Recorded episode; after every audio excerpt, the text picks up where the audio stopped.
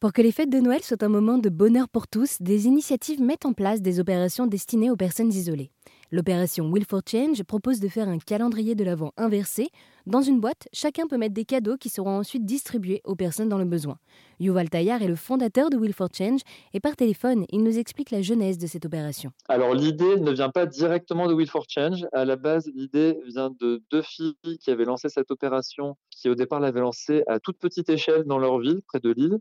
À l'époque, c'était sous le nom de la bulle inattendue. Maintenant, ça a changé. C'était donc il y a trois ans de mémoire. Euh, elles avaient fait donc euh, toujours la même opération à l'échelle locale et en fait, euh, elles avaient fait une communication différente qui en fait a tellement marché que ça a pris une expansion incroyable et que d'autres personnes ont voulu participer.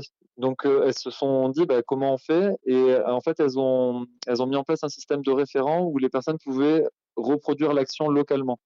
Le projet s'est très bien passé, ça, ça a vraiment très bien marché, il y a eu énormément de cadeaux. Sauf que c'était tellement gros qu'elles se sont retrouvées débordées par l'initiative et euh, elles ne pouvaient pas en fait le remettre en place l'année d'après. Et elles m'ont proposé de le reprendre parce que ça correspondait totalement aux valeurs de Will for Change. En fait, Will for Change, ça part vraiment du principe que si on fait tous une petite action, on peut vraiment avoir un impact. Et en fait, à l'époque, j'avais monté ce projet justement parce que j'avais toujours envie de faire plein de choses pour changer les choses, changer le monde. Et finalement, dans mon rythme de vie quotidien, je me rendais compte que bah, j'avais pas tout le temps que je voulais. Et je me rendais compte aussi que beaucoup de personnes autour de moi, c'était la même chose. Donc, je me suis dit, mais en fait, si juste on fait un petit peu, juste de sourire à une personne, juste de faire un petit geste, ça peut réellement changer des vies. Là, c'est le même principe pour ces cadeaux. Si chaque personne fait un cadeau, et eh ben, on peut arriver à des centaines, milliers de cadeaux. L'an passé, on a eu euh, plus de 10 000 cadeaux sur, euh, sur toute la France. Et il y a même, euh, même au-delà, puisque ça s'est répandu dans deux ou trois pays de mémoire en dehors de la France. Oui, donc c'est pas la première année que vous faites ce calendrier de l'Avent, c'est ça?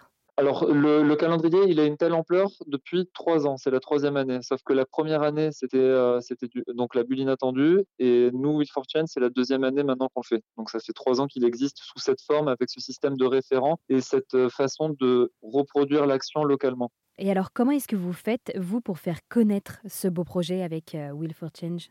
Alors, le projet, d'une part, il s'étend vraiment de manière naturelle.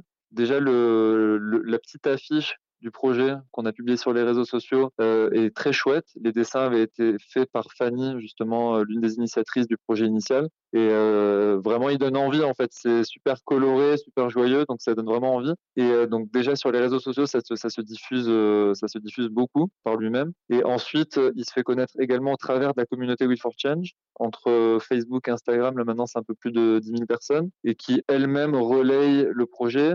il est relayé également par les référents, puisque les référents, bah, ils font la promotion localement, mais ils font aussi la promotion du projet de manière générale. Et également par beaucoup de médias L'an passé, il y avait vraiment eu euh, beaucoup de, publications dans les journaux, il y avait eu des apparitions, euh, apparitions en radio, télévision également. le projet était apparu sur France 3 et TF1.